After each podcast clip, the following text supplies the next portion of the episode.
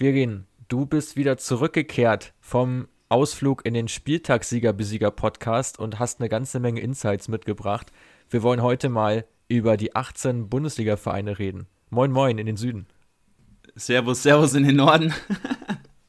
ähm, genau, ich bin wieder zurück. Ähm, hat wirklich viel Spaß gemacht mit den Jungs auch nochmal da. Viele Grüße rüber an Janni und Titi. Haben gestern den Deadline Day dort begleitet, alle Transfers, die wirklich in den letzten sieben Tagen, sagen wir mal, und auch gestern am Deadline Day noch aus dem Ausland in die Bundesliga gewechselt sind, haben wir dort betrachtet.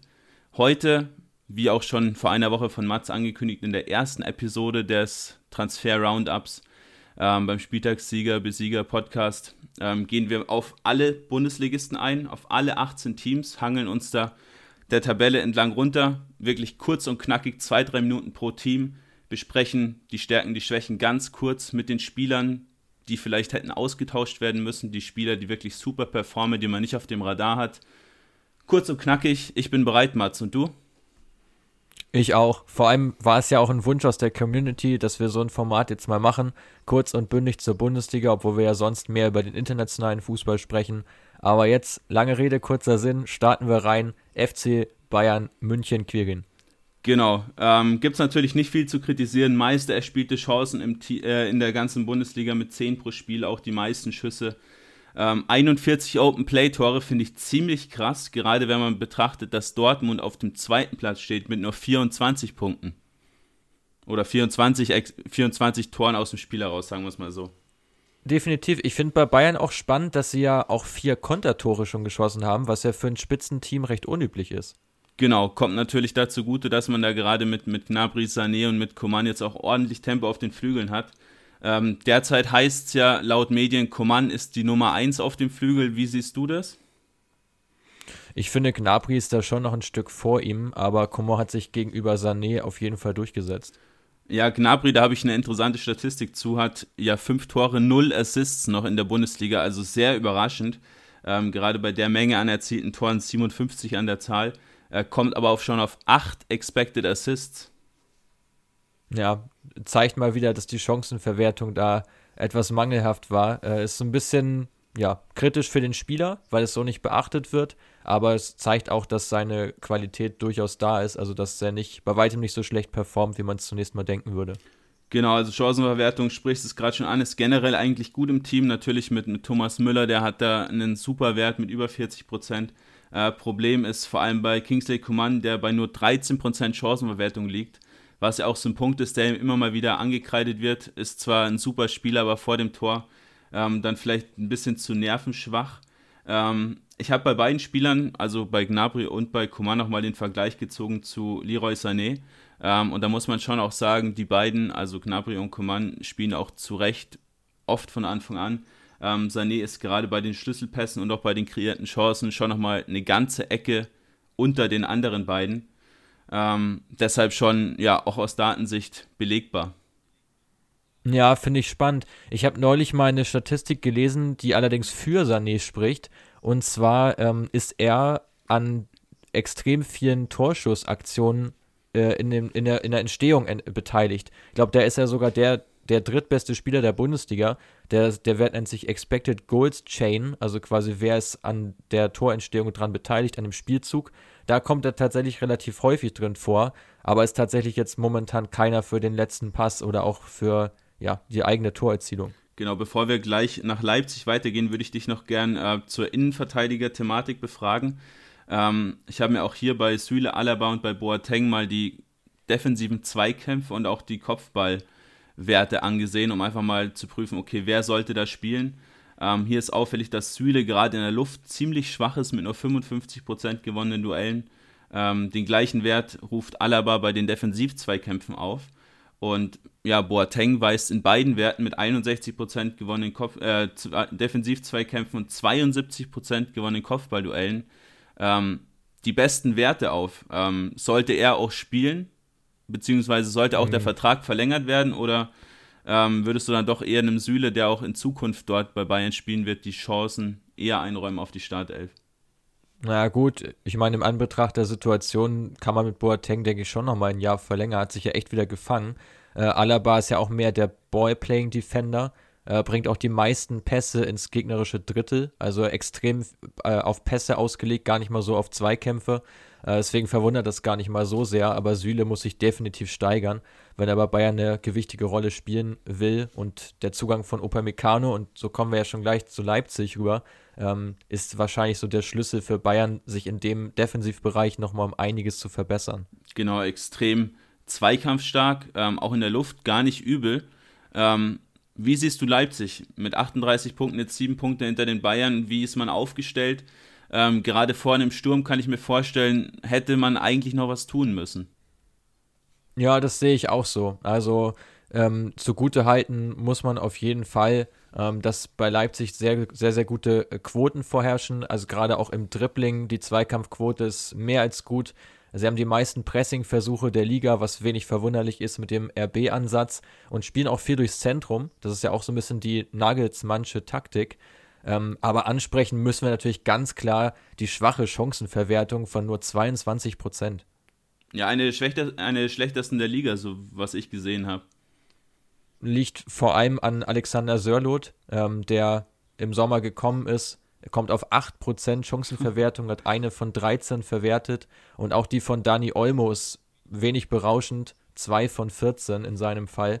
Ähm, und das sind ja schon die beiden Spieler, die vorne eigentlich für die Tore sorgen sollten. Die von Paulsen ist ganz in Ordnung, der hat aber, ist jetzt auch kein, kein unangefochtener Stammspieler.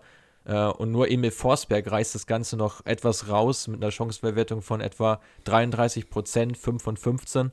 Ähm, ja, ist halt insgesamt auf wenige Schultern verteilt momentan im Leipziger Angriff. Genau, transfertechnisch hat man sich ja mit Dominik Schoboschlei aus Salzburg verstärkt. Denkst du, der kann jetzt in der laufenden Saison da noch, ja, auch bezüglich Chancen kreieren, Chancen verwerten, äh, noch eine Rolle spielen? Ja, das, das Kreieren ist ja auch gar nicht mal unbedingt das Problem. Also sie kreieren ja auch genug Chancen, ähm, aber sie nutzen sie halt nicht. Und Soboschlei ist jetzt ja auch kein Abschlussspieler. Also kommt ja meistens auf dem Flügel zum Einsatz als White Playmaker, beziehungsweise im Zentrum als Advanced Playmaker. Ähm, ja, ist definitiv, definitiv prädestiniert für die Position neben Olmo, beziehungsweise für Forsberg oder auch für einen der beiden. Duelliert sich dann mit einem Kunku so ein bisschen. Ähm, ja, glaub nicht, dass er jetzt sofort durch die Decke gehen wird in Leipzig aber ist definitiv einer, der jetzt noch auf Einsätze kommen wird und ich glaube zum Sommer, wenn Forsberg verkauft werden sollte, eine ganz heiße Aktie. Gut, äh, noch weitere Punkte zu Leipzig oder sollen wir direkt zum Überraschungsteam aus Wolfsburg übergehen? Ja, wie gesagt, also im Sturm habe ich, ich verstehe nicht, dass man sich da nicht nochmal verstärkt hat. Gerade auch Wang hätte man abgeben können, da waren Leihangebote da, mhm. hätte man sich den Kader ein bisschen verschlankt und dafür nochmal, ja, einen besseren Spieler rangeholt, aber man scheint auf Sörlot noch zu setzen, auf ihn zu vertrauen, ähm, wobei er halt wirklich wie ein Fremdkörper daherkommt, keine guten Quoten hat, auch wirklich sehr wenige gute Aktionen. Ja, wird man mal sehen, für was es für Leipzig am Ende reicht, aber ich denke mal, spätestens im Sommer müssen sie eigentlich auf der, auf der Position nochmal tätig werden. Ja, und in meinen Augen auch mit einem ähnlichen Spielertypen wie Timo Werner, weil wenn du jetzt Paulsen hältst, hast du ja schon diesen Brecher sozusagen. Ähm, und Paulsen ist ja. ja dieses Urgestein und dann ist Sörlot ja jetzt nicht unbedingt genau der gleiche Spielertyp. Ähm, schon nochmal ein bisschen unterschiedlich natürlich, aber schon ähnlich. Deshalb ja gerade so die, die Leute wie Seku Koita, auch Patson Dacker, die in, in Salzburg wirklich gut performen, die einen wirklichen Topspeed an den Tag legen können, ähm, sind, denke ich, für das Spiel, was Leipzig auch spielen will, deutlich nochmal oder nochmal deutlich besser geeignet. Richtig gut geeignet für das Spiel vom VfL Wolfsburg. Ähm, welche Spieler sind's? Ja, also einige. Ähm, generell muss man ja sagen, die Wolfsburger rotieren doch recht wenig. Also, wenn man mal von hinten durchgeht, Castells gesetzt, Brooks, Lacroix beide gesetzt, ähm, Baku auch relativ gesetzt. Ähm, Im defensiven oder zentralen Mittelfeld mit Schlager und Arnold zwei ziemlich gesetzte Leute, sofern sie nicht gesperrt oder krank sind mit äh, Corona ähm, im Sturm Wekors gesetzt. Im Prinzip ist eigentlich die offensive Dreierreihe die einzige, ja, oder der, der einzige, ja, die einzige Position auf dem Feld, die einzigen drei Positionen, auf denen ähm, schon recht viel getauscht wird, auch wenn du da ähm, mit ja, Steffen Brekalo, ja, Maxi Philipp, Yannick Gerhardt, auch immer nochmal mit Medi auch jetzt nicht so viele Spieler hast. Deshalb auch hier ähm, recht konstant die ganze Geschichte. Aber natürlich ist das komplette Spiel auf Wout Weghorst zugeschnitten, ähm, für den man auch keinen richtigen Ersatz hat, was man vielleicht auch nochmal ein bisschen kritisieren müsste. Ähm, aber ja, generell Wekost 34% Chancenverwertung. Generell das komplette Team sehr zweikampfstark. Da passt viel, da kann man echt wenig kritisieren in Wolfsburg. Ja, also ich hätte ihm das auch gar nicht so unbedingt zugetraut vor der Saison äh, mit, mit dem Kader, der eigentlich ordentlich besetzt ist, aber jetzt auch nicht herausragend. Aber gerade so Spieler wie Maxi Arnold spielt halt auch eine Wahnsinnssaison. Den haben wir ja auch vor ein paar Wochen schon mal thematisiert als einen Kandidaten für die Nationalmannschaft. Und ein Ersatz für Wekost weiß ich gar nicht unbedingt, ob man den braucht. Man hat Ginczek im Kader, der häufig verletzt ist. Dazu noch das polnische Talent Bialek. Ähm, und dazu ist Wekost ja auch fast nie verletzt. Also der ist ja ganz selten mal, dass er ausfällt. Insofern, ja, wen ich überraschend finde, ist noch Renato Steffen, der auch total underrated ist, finde ich, in der Bundesliga. An vielen Toren beteiligt. Ähm, auch schon, ich glaube, vier oder fünf Kopfballtore mit seinen äh, nicht mal 1,70. Also schon auch ein, ein ganz interessanter Spieler, oder? Ja, sehe ich auf jeden Fall auch so. Problem ist generell in der offensiven Dreierreihe, dass die Spieler alle ziemlich wenig Torgefahr an sich ausstrahlen. Ähm, ja. Ist mit Weghorst eigentlich der einzige Spieler, der regelmäßig trifft. Ansonsten der zweitbeste Torschütze mit, mit drei Treffern. Ähm, das kann man wirklich kritisieren. Vor allem Maxi Philipp, von dem hat man sich mit Sicherheit auch mehr erwartet. Ähm, liegt bei einer Chancenverwertung von 19 Prozent, was auch nicht gerade gut ist. Ähm, generell die offensive Dreierreihe mit, mit ähm, wenigen kreierten Chancen auch tatsächlich. Also da kommen nur Gerhard und auch Philipp auf eine pro Spiel. Ähm, da muss noch mehr kommen, gerade auch Brekalo, der immer mal wieder ein Hoch hat, aber dann auch viele mittelmäßige Leistungen an den Tag legt. Ähm, da muss sie noch einiges tun, aber so Spieler wie Steffen, du hast ihn gerade schon angesprochen, auch Meme, die sind halt auch vor allem ja so ein bisschen für diesen Pressing-Ansatz, den Wolfsburg natürlich auch fährt, gedacht. Ähm, mit diesen 5,1 PPDAs, was wir auch schon vor kurzem mal bei uns auf Instagram ähm, thematisiert hatten. Also dieses aggressive vorne draufgehen, dem, dem Gegner gar nicht die Möglichkeit geben, ähm, das Spiel zu gestalten, zu öffnen. Auch dafür eher gedacht, diese Spielertypen. Ähm, wen ich gerne noch kurz ansprechen würde, bevor wir ein, eine Position oder eine, einen Ligaplatz weiter nach unten gehen, ist ähm, Lacroix. Der hat sich ja wirklich wahnsinnig entwickelt, oder? Ja, du kannst sicherlich äh, gleich noch ein bisschen mehr dazu sagen. Ich wollte noch eine Sache zum Pressing sagen, und zwar ist jetzt ja die offensive Dreierreihe auch darauf ausgerichtet. Also insofern, das erklärt dann vielleicht, dass die Chancen, die, die Chancenkreation ein bisschen lahmt, weil man einfach viel auf das, auf das Spiel gegen, also viel Wert auf das Spiel gegen den Ball legt. Und ich finde auch gerade so diese Kombination aus Schlager und Arnold, die harmonieren extrem gut miteinander. Schlager ja der Spieler mit den zweitmeisten gewonnenen Tackles in der Bundesliga. Arnold auch in viele Zweikämpfe verwickelt, aber gleichzeitig sehr spielstark. Also da passt sehr viel zusammen und passt auch sehr viel zur Spielidee des Trainers. Insofern, ich glaube, der hat auch einen großen Anteil daran, dass sich Lacroix so gut entwickelt hat. Genau, passt eben auch genau da hinten neben Brooks zwei extrem zweikampfstarke Spieler, ähm, Wolfsburg hat nicht umsonst die, die meisten geführten Defensiv-Zweikämpfe der kompletten Liga und auch die drittmeisten gewonnenen Zweikämpfe. Ähm, da ist man wirklich super aufgestellt, gerade natürlich auch Schlager Arnold, die viel nach vorne machen, äh, sind aber auch natürlich im Defensivverbund stark eingebunden. Ähm, bei Lacroix würde ich gerne die neun Balleroberungen, neun Interceptions ansprechen. Ähm, wir haben ihn ja vor der Saison so ein bisschen kritisiert, haben eigentlich nicht gedacht, dass er da ähm, ordentlich einschlagen wird, weil er auch in der zweiten französischen Liga jetzt auch nicht die Wahnsinnsstatistiken hatte. Ist jetzt auch im Luftzweikampf mit seinen 61% noch nicht die Hausnummer, die man sich da vielleicht wünschen würde, fällt da im, im Vergleich zu Brooks schon nochmal eine ganze Ecke ab. Aber ein junger Franzose, den man einfach noch wirklich noch formen kann und der wird sich auch in den nächsten ein, zwei Jahren mit Sicherheit noch extrem steigern. Die Innenverteidigung ist auch ein gutes Stichwort bei Eintracht Frankfurt. Dort ist ja David Abraham äh, abgewandert. Ähm, denkst du, dass, dass Tuta, der jetzt vermehrt für ihn gespielt hat, der reguläre Ersatz ist für Abraham? Ah, schwierig zu sagen. Tuta ist in meinen Augen eigentlich noch nicht weit genug dafür. Ähm, man hat mit Ndika und auch mit ähm, Hinteregger. Mit, Hinter, mit Hinteregger, genau. Mit diesen zwei Spielern zwei, zwei ziemlich starke Innenverteidiger eigentlich. Da muss man mal sehen, wie man da dazu stellt ähm, Hasebe vielleicht wieder ins Zentrum rücken, ähm, vielleicht auch Almami Touré wieder nach hinten ziehen, was er auch schon mal gespielt hat in der, in der Dreierkette. Ja, schwierig zu sagen. Ich finde es auffällig, dass sie da keinen Ersatz geholt haben. Finde es aber auch interessant, diesen jungen Talenten da eine Chance zu geben. Ja, das sehe ich, sehe ich genauso. Also wenn man jetzt eine Dreierkette spielt mit einem Dicker und Tuta da drin, finde ich das schon echt ziemlich ambitioniert und auch cool, dass sie es durchziehen.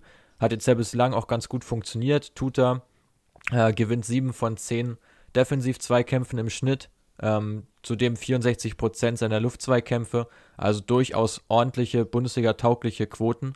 Ähm, auch im Sturm hat sich ja ein bisschen was getan. Ähm, Bas Dost ist gegangen, Luka Jovic zurückgekommen. Wie siehst du den Transfer? Ja, da war ich auch in einem Eintracht Frankfurt Podcast zu Gast, haben wir auch die Thematik diskutiert. Äh, ich hätte es nicht für möglich gehalten, dass man Luka Jovic da nochmal ausleihen kann. Wenn man die Möglichkeit dazu hat, und die hatten sie jetzt äh, schlussendlich, ist es natürlich ein super Transfer, braucht man ähm, nichts dagegen sagen.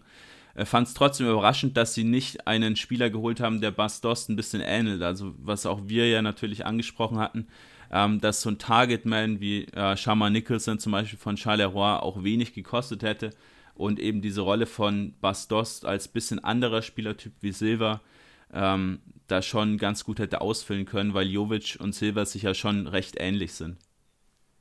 Ja, ja, sehe ich auch so. Gerade auch ein Targetman in Bezug auf Flanken. Philipp Kostic von Eintracht Frankfurt, der Spieler mit den meisten Flanken pro Spiel in der Bundesliga.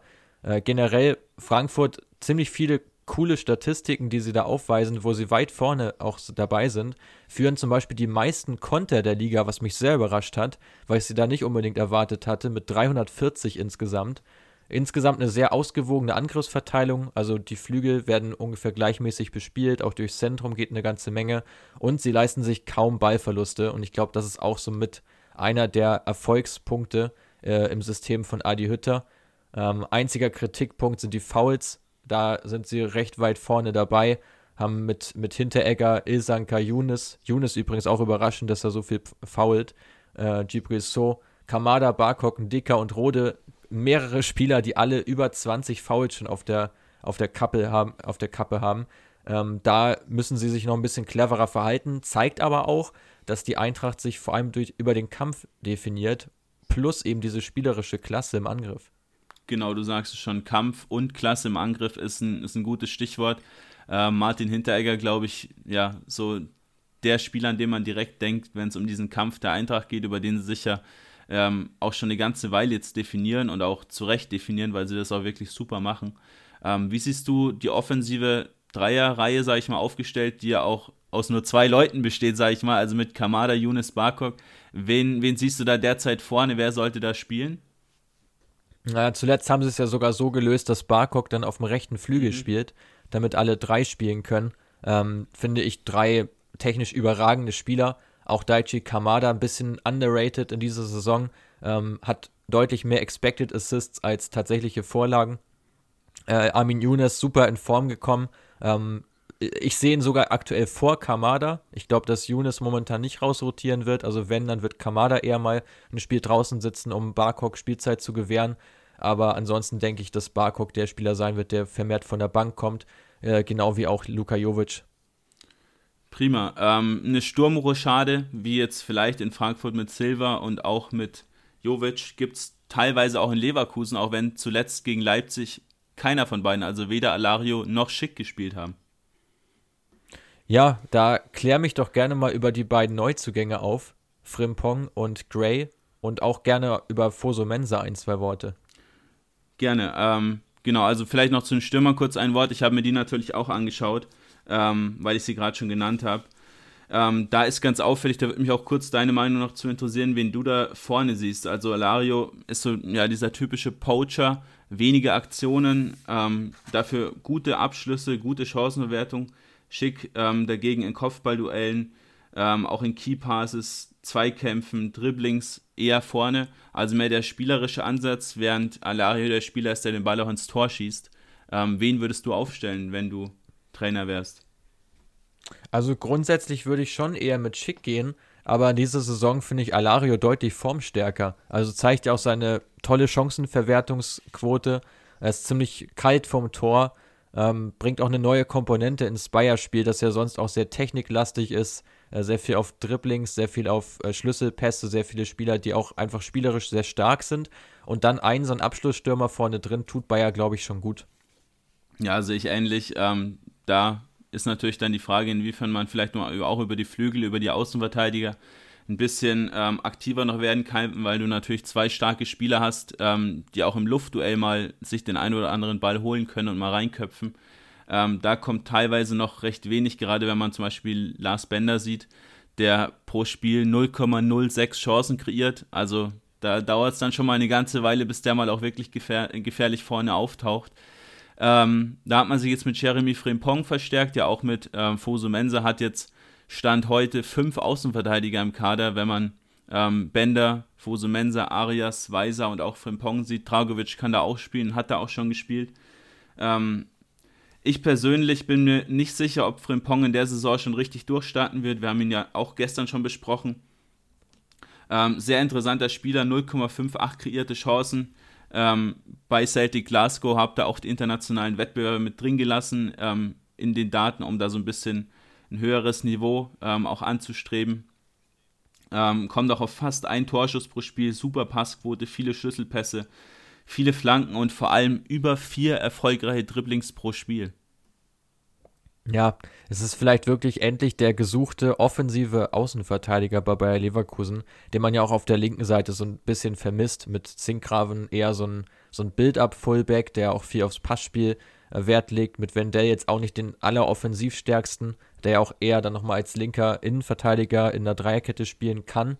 Äh, und jetzt hat man mit Frimpong endlich mal einen Spieler, der wirklich diesen Wingback verkörpert und auch viele Wege mit nach vorne macht. Äh, und ich bin auch sehr gespannt, ob er jetzt sofort äh, ins Team rückt oder ob es noch ein bisschen dauert. Genau, also könnten wir durchaus vorstellen, dass es jetzt ein bisschen dauert. Fosu Mensa hat jetzt zuletzt gespielt, ähm, ist eigentlich das komplette Gegenteil, ist so ein ähm, ja. Defensive Back, der vor allem hinten eben mal den Laden zumacht. Ähm, also Typ Lars Bender.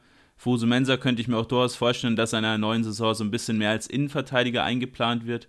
Ähm, gerade weil ja auch Sven Bender seine Karriere beendet, ähm, Alexander Dragovic nach Serbien wechselt, hat man Stand heute nur zwei Innenverteidiger im Kader, zwei nominelle mit Tapsoba und Tar.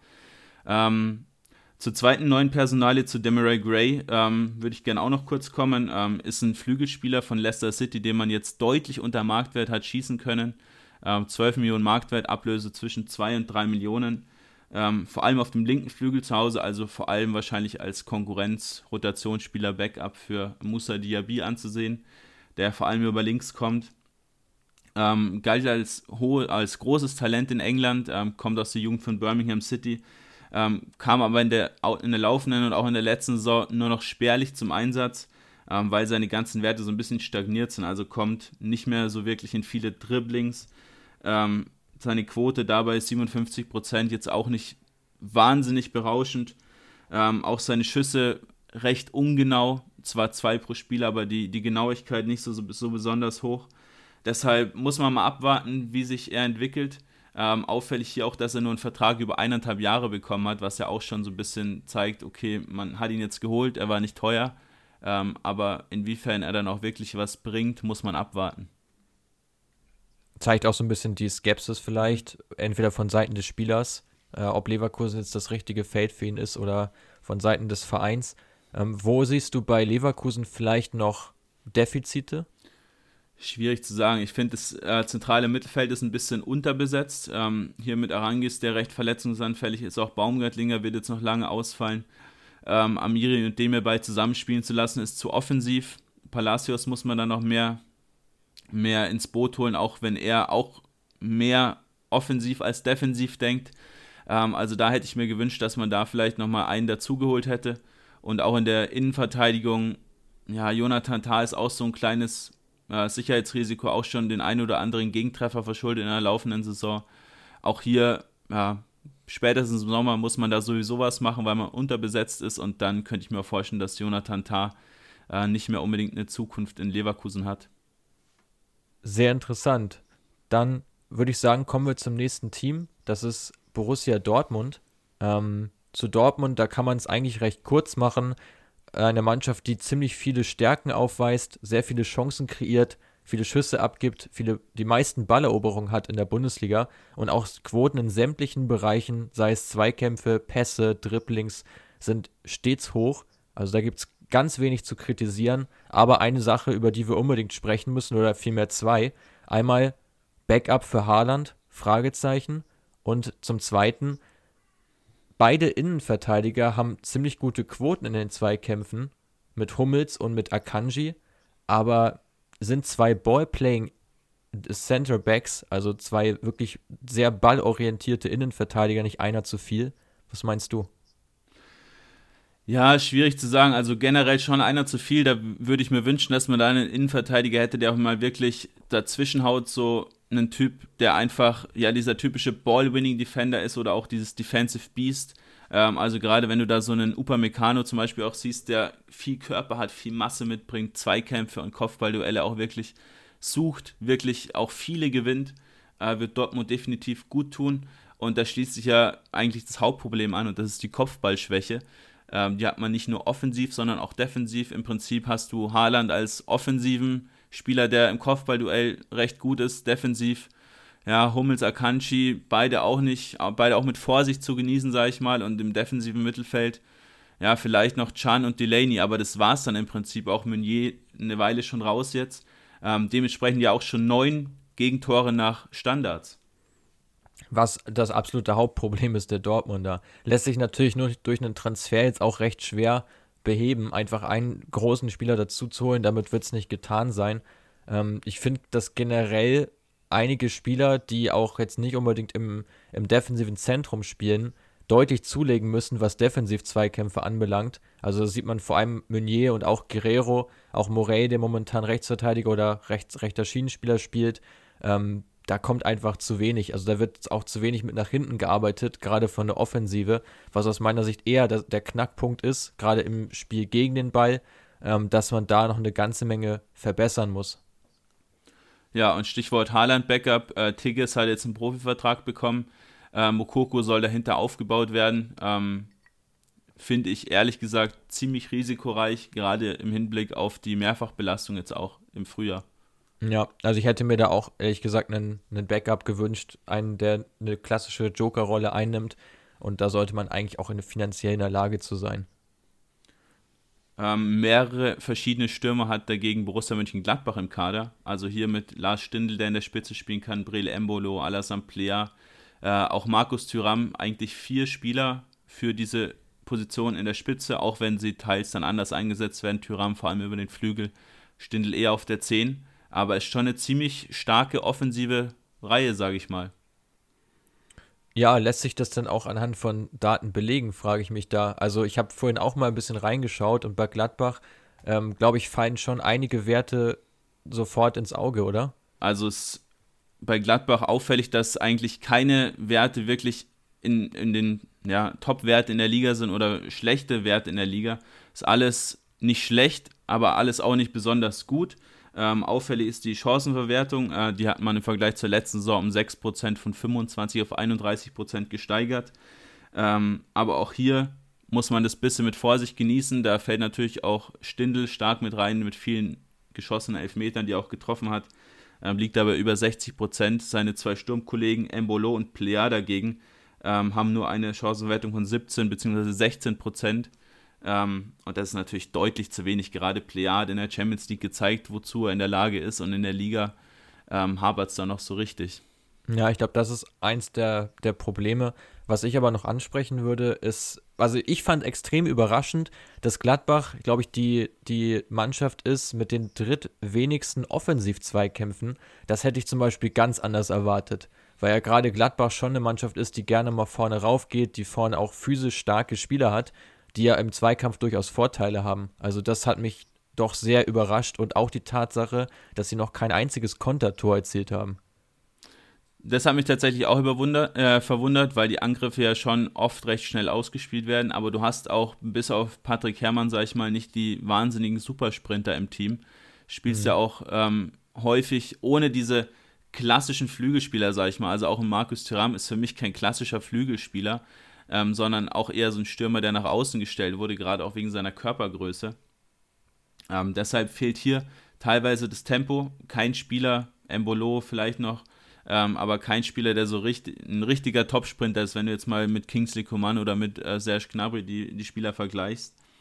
Ähm, was du gerade noch gesagt hast mit den Offensivzweikämpfen, Ja, stimmt tatsächlich, äh, kommt aber auch vor allem vom spielerischen Ansatz, den die Borussia fährt. Äh, mit 20 Toren aus dem Spiel heraus die drittmeisten der Liga. Also man versucht sich wirklich durchzukombinieren, versucht auch nicht so viel in Zweikämpfe zu gehen. Ähm, und daher ist das so meine Begründung für diesen Punkt. Okay. Hast du noch weitere Sachen zu Gladbach oder wollen wir ein Team weiterspringen? Erstmal nichts mehr. Ich würde sagen, wir gehen zur, zur Union Berlin weiter. Äh, wahnsinniges Überraschungsteam in der Liga. Hätte ich absolut nicht erwartet, dass sie sich noch ein zweites Jahr so stark präsentieren können. Gerade auch nach dem Sebastian Andersson-Abgang. Und vor allem auch nach der Verletzung von Max Kruse. Also ich hätte spätestens da erwartet, dass es mit Union etwas äh, etwas bergab geht, weil Kruse ja schon ein sehr wichtiger Spieler war zu Saisonbeginn. Haben sie aber inzwischen echt gut im Griff. Nichtsdestotrotz kann man natürlich auch einige Punkte ansprechen, die bei Union noch sehr ausbaufähig sind. Das sind zum einen die Zweikampfquote offensiv und auch die prozentual gewonnenen Luftzweikämpfe. Äh, und bei beiden Statistiken schneidet Taiwo Avonie nicht besonders gut ab, den ich ja auch äh, schon des Öfteren mal kritisiert habe. Ähm, der kommt offensiv oder generell auf 46% erfolgreiche Aktionen, ähm, 30% Offensiv-Zweikampfquote, was wirklich kein guter Wert ist. Dazu kommt noch Cedric Teuchert mit 27 und Markus Ingertsen mit 35% äh, offensiven Zweikampfquoten. Zeigt so ein bisschen, dass da die Durchschlagskraft noch deutlich abhanden kommt. Ja, weil es ja auch alles Spieler sind, die hätte man jetzt auch nicht in so einer Spitzengruppe oder in der, in der oberen Tabellenhälfte der Bundesliga bei einem Team erwartet. Ähm, also gerade Taiwo Avoni, ähm, der ja im Prinzip eigentlich nur so als, ja, so als Ersatz quasi kam, den man dann mal so reinwerfen wollte. Im Prinzip hat man, denke ich, schon sich auch viel von Poyan Palu ausgerechnet. Ähm, auch Max Kruse wäre, glaube ich, in der Spitze ähm, so als falsche Neun, denke ich, eine ganz eine gute Option gewesen für, für Union. Ähm, man hat sich jetzt ja mit Peter Musa verstärkt, den ich auch äh, so ein bisschen analysiert habe. Vielleicht hierzu kurz was. Ähm, mhm. Ist, denke ich, so der, der Hauptkonkurrent für Taiwo Avoni jetzt in der Rückrunde auch. Ähm, ist ein sehr kopfballstarker Spieler mit 62% gewonnenen Kopfballduellen. Ähm, auch viele gewonnene Offensivzweikämpfe, also genau diese Stats, die Avoni eben nicht aufrufen kann. Ähm, wurde von Slavia Prag eigentlich auch eher ungern abgegeben, äh, vor allem aufgrund von Abdallah Sima, den man jetzt im Team aber hat. Äh, ein sehr spannendes Talent, der im Prinzip der gleiche Spielertyp wie Musa ist, auch so ein Targetman. Musa ist 1,90. Ähm, deshalb war Musa da quasi überflüssig. Ähm, jetzt bei Union geliehen bis zum Sommer. Bin ich mal wirklich gespannt, inwiefern sich das System jetzt auch vielleicht wieder ein bisschen zurückentwickelt, dass man vielleicht wieder mehr über die Flanken kommt mit Trimmel und mit Lenz, ähm, die in der letzten Saison über fünf Flanken pro Spiel hatten ähm, und damit ja Sebastian Andersson gefüttert haben. Ich denke schon, dass man dahin wieder mehr zurückkehrt. Nichtsdestotrotz hat man auch jetzt ja schon zehn Standardtore erzielt, was ja auch wieder diese Gefährlichkeit nach hohen Bällen unterstreicht, nach, nach, ähm, nach Flanken teilweise ja auch. Äh, die, die prozentualen Luftzweikämpfe wollte ich auch noch mal kurz ansprechen. Da könnte Peter Musa ja tatsächlich eine, ähm, eine deutliche Verstärkung sein. Äh, 21 Prozent bei Avonie. Ähm, Schlotterbeck mit 53 Prozent auch nicht besonders gut dabei, hat mich ein bisschen überrascht. Friedrich dagegen sehr stark und vor allem Florian Hübner muss man da mal hervorheben. Mit 75 Prozent gewonnenen Luftzweikämpfen. Eine absolute Macht in der Luft. Ähm, so ein bisschen Union generell viele Kopfballduelle, die sie führen, aber die Quote muss sich verbessern und die liegt halt ganz klar im offensiven Bereich. Äh, und generell finde ich, ist die schwache Zweikampfquote offensiv auch ein Indikator dafür, dass sie, dass Urs Fischer umgestellt hat und einfach kein hohes Pressing spielen lässt, weil dort einfach viel zu wenige Bälle gewonnen werden und man sonst viel zu leicht überspielt wird. Das heißt, der hohe PPDA-Wert, also Passes per Defense Action, den Union aufweist, den Gegner etwas kommen zu lassen, rührt, denke ich, auch daher, dass man so deutlich kompakter steht. Ja, sehr spannend. Ist, denke ich, auch ein Wert, den man auch immer so ein bisschen von beiden Seiten sehen muss. Nur hohes Pressing-Verhalten ähm, ist auch nicht unbedingt positiv. Gerade äh, Bayern hat zum Beispiel gegen Schalke da mal einen interessanten Wert gehabt mit über 10 PPDAs. Das heißt, Bayern hat Schalke extrem viel machen lassen, um sie eben hinten rauszulocken. Also das nur mal kurz am Rande so. Endergebnis? Ähm, ja, es war in der Hinrunde, glaube ich, 8-0. 8-0. Ja. Das heißt, man kann auch mit einem, mit einem schwachen PPDA-Wert gute Ergebnisse erzielen. Ähm, genau, wir kommen weiter ähm, zum nächsten Team auf Platz 9, der SC Freiburg. Ähm, drittbeste Chancenwertung der Liga, die zweit beste Schussgenauigkeit auch der Liga. Also zeigt schon, offensiv hat man da ähm, ein paar gute Waffen in der Hinterhand. Ähm, 33 Tore, aber nur 28 XG, also 28 Expected. Das heißt, man ist wirklich effektiv vor der, vor der Kiste ähm, und spielt eine sehr gute Rolle. Also nachdem man so vor sechs, sieben Spieltagen noch eher ein bisschen tiefer stand, hat man sich jetzt wirklich gesteigert. Aus den letzten Spielen fast alles gewonnen und steht jetzt auch zu Recht, ähm, auch was die Expected Points sagen, deutlich höher in der Tabelle. Was, wo siehst du den Grund für den Freiburger Aufschwung jetzt in den letzten Wochen? Ähm, Gibt es mehrere Gründe. Ein Hauptgrund ist für mich, auf den du wahrscheinlich auch hinaus willst, ähm, Dimirovic, äh, Stürmer, den sie von Alaves geholt haben, der im letzten Jahr in St. Gallen alles zerschossen hat. Ähm, kommt jetzt in den letzten neun Spielen auf drei Tore und sieben Assists. Generell 1,5 Chancen kreiert pro 90 Minuten. Äh, schießt häufig aufs Tor, hat auch eine super Chancenverwertung. Also da definitiv ein super Transfer getätigt im Sommer. Und vor allem spielt Freiburg dadurch ja auch deutlich offensiver. Ähm, für ihn ist ja Lukas Höhler jetzt so ein bisschen aus der Mannschaft rausrotiert, der als reiner Pressing Forward agiert, äh, viele Chancen immer hat und dagegen, glaube ich, eine sehr schwache Chancenverwertung. Ich weiß nicht, ob du da den Stat auch gerade parat hast. Ähm, Nee, habe ich nicht. Aber, aber es, ja, die, ist auf die jeden ist unter Fall 20 Prozent. Ja, es ist ein deutlicher Unterschied jetzt auch zwischen Demirovic und ihm. Und ja, ich glaube auch, das hängt so ein bisschen auch mit Florian Müller zusammen. Ähm, den fand ich zu Saisonbeginn ähm, nicht, nicht wirklich gut in der Spur, sah auch bei einigen Gegentoren schlecht aus, hat sich inzwischen auch deutlich stabilisiert, was man ja auch an den Freiburger Gegentoren sieht, äh, die sich da deutlich verringert haben jetzt in der letzten Zeit. Genau, also Müller da definitiv ein wichtiger Punkt, ähm, aber auch zu nennen ist Kevin Schlotterbeck, ähm, den sie ja von Union zurückgeholt hatten, quasi im Austausch mit seinem Bruder Nico, den du gerade schon genannt hattest, ähm, ist der beste Innenverteidiger ähm, der Freiburger mit ähm, einer sehr starken Zweikampfquote, 66%, auch in der Luft auch 66%. Dazu neun Balleroberungen und neun abgefangene Bälle. Also entspricht genau dem Spiel, was Freiburg auch spielen will, mit der Dreierkette. Viele Pässe auch eben antizipieren, viele Pässe abfangen. Ähm, aber hier muss man sich auch trotzdem noch steigern. Ähm, liegt, liegt, bei den Interceptions, die ja gefordert werden von Christian Streich, nicht so wahnsinnig hoch. Ähm, ist hier im Mittelfeld anzusiedeln. Genau. Ein weiter wichtiger Punkt, ähm, den du mit Sicherheit auch noch ähm, kurz besprechen wollen würdest, ist die Flügelbesetzung mit Christian Günther und mit Jonathan Schmid. Ähm, die gefällt mir wirklich super. Also wenn du eine Dreierkette spielen willst, sind die zwei Spieler für mich prädestiniert dafür. Ja, Günther mit seinen vielen Flanken, ich glaube, der Spieler mit den viertmeisten Flanken in der Bundesliga. Dazu Jonathan Schmid, der auch viele Chancen kreiert und auch spielerisch sehr stark ist, auch über eine große Erfahrung verfügt und vor allem auch sehr lauffreudig ist. Also zwei, ja, wirklich gute Schienenspieler und da kommen wir nachher noch zu einem Beispiel äh, von einem Club, äh, wo das eben genau nicht der Fall ist und man trotzdem auf eine Dreierkette setzt. Aber ja, hast du noch Punkte zu Freiburg oder wollen wir noch ein Team weiterspringen? Ich würde sagen, wir springen weiter zum VfB Stuttgart. Ähm, auch eine super erfolgreiche Saison bisher, auch wenn man jetzt in den letzten Spielen so ein bisschen hat abreißen lassen von den internationalen Plätzen, was aber auch nicht schlimm ist als Aufsteiger. Ähm, wo siehst du die Stuttgarter derzeit? Extrem stark. Also auch sie weisen sehr, sehr viele gute Statistiken auf, vor allem in Bezug auf die Schüsse, wo Nicolas Gonzalez da vorweg marschiert. Pro 90 Minuten der Spieler in der Bundesliga mit den meisten Torabschlüssen. Äh, zudem führen sie die meisten Offensiv-Zweikämpfe, die meisten Dribblings, einen sehr niedrigen PPDA, also wirklich ein sehr, sehr intensives Spiel der Stuttgarter, ausgelegt auf wirklich viele Offensivaktionen, äh, wo ganz klar der Fokus auch liegt. Ähm, die zweitmeisten Konter werden gefahren und sie haben auch die drittmeisten Open-Play-Tore erzielt. Also wirklich absolute Ausrufezeichen in der Offensive, was natürlich an den herausragenden Einzelkünstlern liegt, oder?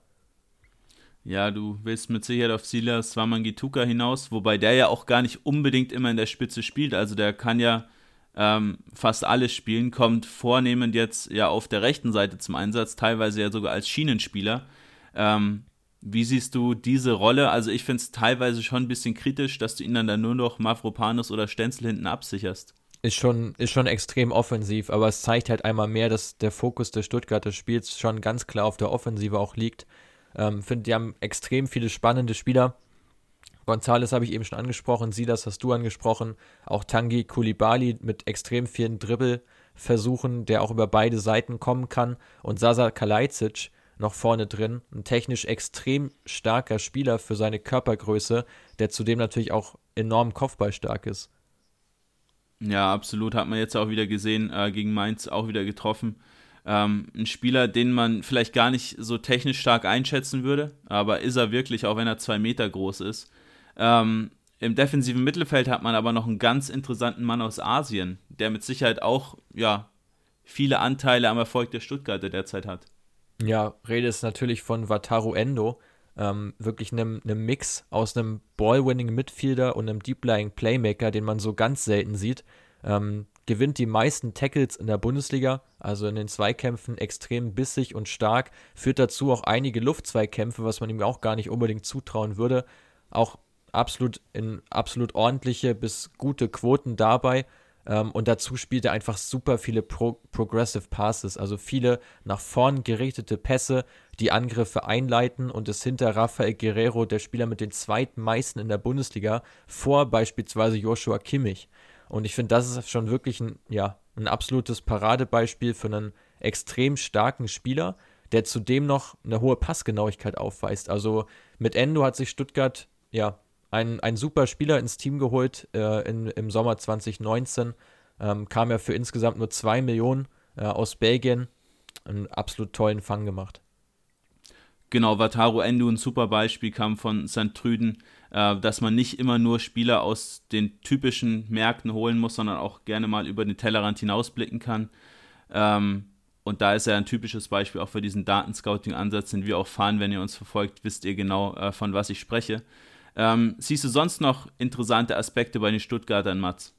Ja, also wo ich wirklich Schwächen sehe, ist in der defensiven Zweikampfquote. Also gerade die Innenverteidiger, Stuttgart ja häufig mit drei Innenverteidigern unterwegs. Dort ist Mafropanos der Spieler mit einer soliden Quote, 65 Prozent. Und alle anderen, Marc Oliver Kempf, der auch mehr der Ball-Playing-Defender ist, aber vor allem auch Waldemar Anton und ähm, Patrick Stenzel, kommen auf höchstens 60 Prozent Quote da, wenn sie sich dort noch steigern und vielleicht noch einen Spieler im Sommer dazu bekommen, der einfach viel mehr Zweikampfstärke noch verkörpert, gerade auf der zentralen Position, ähm, das kann Stuttgart auch nochmal um einiges an, da kann Stuttgart um einiges an Qualität und Stabilität noch dazu gewinnen. Ähm, wie stabil ist denn die Mannschaft von Werder Bremen, Quirin? Ja, da würde ich gar nicht so gern auf die Defensive eingehen. Da passt im Prinzip alles, also ist, ist im Lot. Ähm, da hapert es aber vor allem in der Offensive, wie du dir wahrscheinlich auch denken kannst, oder? Ja, also vom Gefühl her, ich kenne jetzt bei Bremen tatsächlich nicht die Daten, da kannst du mich gleich aufklären, aber vom Gefühl her ist dieser spielerische Ansatz von Kofeld, der ja über weite Strecken der letzten Saison Bestand hatte, etwas gewichen, oder? Ja, man versucht schon trotzdem noch einen spielerischen Ansatz zu fahren, aber du, du sagst es schon richtig, also man ist spielerisch einfach wenig erfolgreich. Ähm, man hat zwar die beste Chancenverwertung der Liga, was mich echt überrascht mit 35 Prozent, ähm, performt hier auch bei den Expected Goals natürlich wieder über, hat hier 5,5 mehr, als man eigentlich hätte erzielen sollen, als erwartet wären. Ähm, liegt an Füllkrug, Selke und auch an Bittenkur. Ähm, aber Rashica und Sargent besonders schwach hier, also besonders Sargent mit unter 15 Prozent. Ähm, der Hauptkritikpunkt sind die wenigen kreierten Chancen. Also 3,6 kreierte Chancen pro Spiel sind, wie du dir denken kannst, natürlich viel zu wenig. Ja, das ist wahrscheinlich auch schon das Hauptproblem der, der Werderaner, wie ich mir vorstellen kann. Ähm, an welchen Spielern liegt es? Hast du da mal nachgeschaut? Ja, ich habe es mir angeschaut. Ich habe mir auch die Dribblings angeschaut. Ähm, also vielleicht zu den kreierten Chancen nochmal kurz. Ähm, man dringt nur elfmal pro Spiel in den gegnerischen 16er ein, was ja auch so ein typisches Indiz dafür ist, dass man einfach vorne keine Lösungen hat, ähm, was am Trainer natürlich liegen kann, aber was in Bremen vor allem an der Qualität der Spieler liegt, wenn du mich fragst. Ähm, Augustinsson und Sargent sind die einzigen beiden Spieler, die mehr als zehn Chancen kreiert haben ähm, in der laufenden Saison mit, mit elf und zehn jeweils. Ähm, alle anderen liegen unter sechs. Also unter sechs kreierte Chancen in der laufenden Saison bei jetzt mittlerweile 19 Spielen ist wirklich schwach. Also egal, mhm. wen du da vorne ähm, ansprichst, ob jetzt Bittenkur ähm, oder Osako, ähm, auch Rashica, der teilweise auch zum Einsatz gekommen ist, ähm, Romano Schmid, der jetzt so ein bisschen reinrutscht, ähm, auch Eggestein, den man da ein bisschen in die Verantwortung ziehen muss. Da kommt von keinem so ein richtig offensiver Impact. Und natürlich, die Chancenwertung schaut erstmal gut aus, aber wenn du halt wenige Chancen hast und die dann halt reinschießt, ähm, hilft dir das halt auch nichts, um unten aus dem, Tab und, und, um unten aus dem Tabellenkeller rauszukommen. Ähm, und bei den Dribblings ist Bittenkur der einzige Spieler mit über zwei Dribbling-Versuchen pro Spiel. Auch hier sieht man wenig Kreativität vorhanden. Ja, also ich glaube, die Bremer haben da einige Punkte noch auf ihrer Liste, die sie verbessern müssen. Ähm, denkst du, dass sie nochmal in Abstiegsnot geraten in dieser Saison? Schwierig zu sagen. Aufgrund der recht schwachen Konkurrenz glaube ich eher nicht. Ähm, vorne wird Füllkrug irgendwann hoffentlich zurückkommen. Sargent wird auch noch seine, sein ein oder anderes Tor machen. Rashica hat man jetzt auch halten können.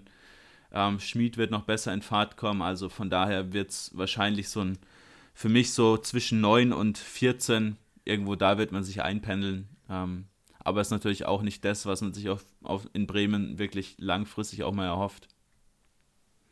Vom Traditionsverein Werder Bremen zur TSG nach Hoffenheim.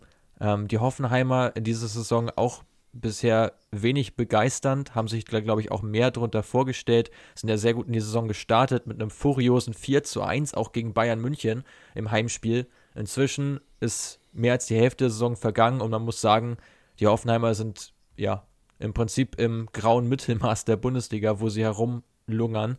Ähm, und das hat natürlich auch Gründe. Quirin, so vom subjektiven Empfinden, vielleicht hast du auch den einen oder anderen Stat auch gelesen, ähm, wo siehst du so das Hauptproblem der Hoffenheimer? Ja, schwer zu sagen. Also ich würde auf jeden Fall mal über die Defensive sprechen wollen. Ähm, da sehe ich ein großes Problem, genauso wie auf der 6. Da hat man teilweise auch mit zwei Achtern oder vielleicht sogar einem, einem Zehner gespielt ähm, in der letzten Zeit. Also wenn du da irgendwie Baumgartner aufstellst ähm, und daneben Summer Seku, das ist halt auch zu offensiv oder Baumgartner und Geiger auch zu offensiv. Ähm, da fehlt für mich ein Spieler. Lösen könnte man das vielleicht intern mit Kevin Vogt. Ja, also ich war etwas überrascht, weil ich die Innenverteidigung subjektiv nicht besonders berauschend finde mit Harvard Nordfight, mit Kasim Adams äh, und auch mit, mit Kevin Vogt unter anderem, ähm, die dort zum Einsatz kommen. Auch Stefan Posch ist ja noch ein Kandidat für die, für die Innenverteidigerposition. Die sind tatsächlich relativ in Ordnung. Das ist nicht unbedingt das Problem. Ähm, in erster Linie ist es mal die Zweikampfquote, vor allem im offensiven Bereich. Und äh, ein Spieler, den ich hier wirklich massiv kritisieren muss, wie vorhin schon bei Union mit Taivo Avoni, ähm, ist diesmal Mijat Gasinovic ähm, mit seiner Zweikampfquote von 36 Prozent, wirklich unterirdisch für einen zentralen Mittelfeldspieler, der jetzt vom, vornehmlich über den rechten Flügel kommt. Und auch da fehlt Pavel Kadaschabek an allen Ecken und Enden, der ja normal, der nominelle Rechtsaußen ist von Hoffenheim, vielleicht noch, noch offensiver durch Robert Sko auch ersetzt werden kann, aber Gasinovic und auch Sebastian Rudi, die dort spielen, ähm, können den Verlust halt absolut nicht auffangen, sind extrem ineffizient, sehr wenige Angriffe über rechts, nur 6% mit einem Torabschluss. Also die Seite ist eigentlich komplett abgemeldet. Ja, könnte man dann nicht einen von Senior und Sko rüberschieben? Ja, mit Sko wundert mich das auch, dass er unter Hoeneß quasi gar keine Rolle spielt. Also da hätte ich schon auch eigentlich mir deutlich mehr erhofft. Ähm, hat ja auch in der letzten Saison eine ziemlich gute Runde gespielt schon für die TSG. Insofern, ja, sehr, sehr verwunderlich, dass das nicht bevorzugt wird. Links spielt ja Marco John, auch ein sehr junger Spieler aus der eigenen, aus dem eigenen Nachwuchs. Ähm, der macht es ganz passabel, auch kein überragender Spieler, aber gerade diese beiden Schienenspieler, die in einem 3-5-2-System einfach extrem wichtig sind, offensiv wie defensiv, ähm, machen bei Hoffenheim einfach, ja, aus einem vielleicht sogar guten Team momentan ein etwas unterdurchschnittliches. Und dazu kommt noch der fehlende Partner, der fehlende Partner von Kramaric. Also hinter André Kramaric ist äh, erstmal lange gar nichts. Dann kommt Bebu mit drei Treffern und Munas Dabur mit zwei Toren. Dabur zudem mit einer Zweikampfquote von 35 Prozent. Äh, und auch 35 Prozent, was die gewonnenen Kopfballduelle anbelangt. Das ist alles andere als gut für einen Stürmer, der sich ja auch eher als Targetman zeigt. Ja, sehr interessante Insights. Gibt es sonst noch was zur TSG? Ja, was mir noch aufgefallen ist, ist das extrem kopfballschwache zentrale Mittelfeld, wo man definitiv nachbessern hätte müssen. Hat mich auch gewundert, dass da nichts passiert ist jetzt im Transferfenster. Zumal ja Dennis Geiger auch, glaube ich, langzeitverletzt ist. Christoph Baumgartner, den du schon angesprochen hast, zwar viele Chancen kreiert, aber jetzt auch per se kein Sechser ist, sondern ganz klar ein Advanced Playmaker, der sein Spiel auch nach vorne hin ausrichtet. Insofern die Kopfballschwäche im zentralen Mittelfeld mit Rudi 30%, Gasinovic 31%, Baumgartner 37% und noch Sama Sekou mit 46% machen da einfach ja, den, den Großteil aus. Also es ist gar nicht mal unbedingt der Innenverteidigung anzulasten, dass die TSG defensiv nicht so stabil steht, wie sie es sollte, sondern vor allem im zentralen Mittelfeld zu begründen, wo definitiv ein Spieler, aus meiner Sicht ein Spieler neben Sama Sekou, ähm, ein Holding-Midfielder, würde mir, würde mir da gut gefallen bei der TSG, der einfach mal Stabilität ins Spiel bringt äh, und auch das Spiel ein bisschen ordnet, ähm, um eben da noch ja, einfach mehr Angriffe zu initiieren. Also rechter Flügel und zentrales Mittelfeld hätte nachgebessert werden müssen aus meiner, aus der Datensicht. Haben sie nicht getan. Ähm, wird man jetzt sehen, wohin das in der Saison noch führt. Ja, finde ich spannend. Gerade die Mittelfeldaufteilung ähm, ist auch in Augsburg ein Problem. Auch hier ist man recht unausgewogen aufgestellt. In Hoffenheim fehlt für mich, ja, wie du sagst, ein Holding-Midfielder oder auch ein Ball-Winning-Midfielder, der eben viele Ballgewinne auch einfach mal ähm, erzielt für sein Team. In Augsburg hingegen ähm, konnte ich deine subjektive Wahrnehmung ähm, auch deutlich mit Daten unterstreichen, und zwar, dass da ganz klar Kreativität wie auch in Bremen fehlt und die auch im Mittelfeld eigentlich nicht vorhanden ist. Ja, dann nennen wir gerne ein paar Punkte, um das Ganze zu untermauern. Ich bin sehr gespannt, was da so kommt, kann mir aber vorstellen, dass die Probleme auch in erster Linie offensiv dann äh, entsprechend bedingt sind.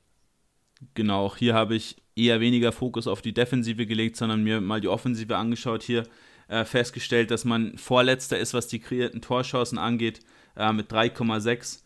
Ähm, Schussgenauigkeit auch nicht besonders gut. Ähm, man hat ein Standardtor erzielt was auch ein weiteres Problem ist.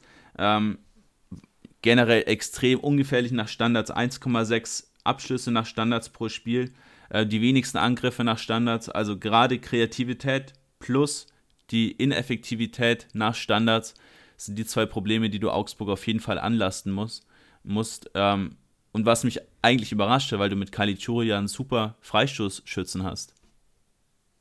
Ja, definitiv. Also ist, ist total verwunderlich. Ähm, ich weiß jetzt nicht, ob du es ob da jetzt schon mit drin hattest, also die wenigsten Schüsse abzugeben in der gesamten Liga, obwohl du mit Schalke ja auch eine Mannschaft hat, die nun, nun wirklich nicht gerade torgefährlich ist, ähm, sagt schon einiges aus.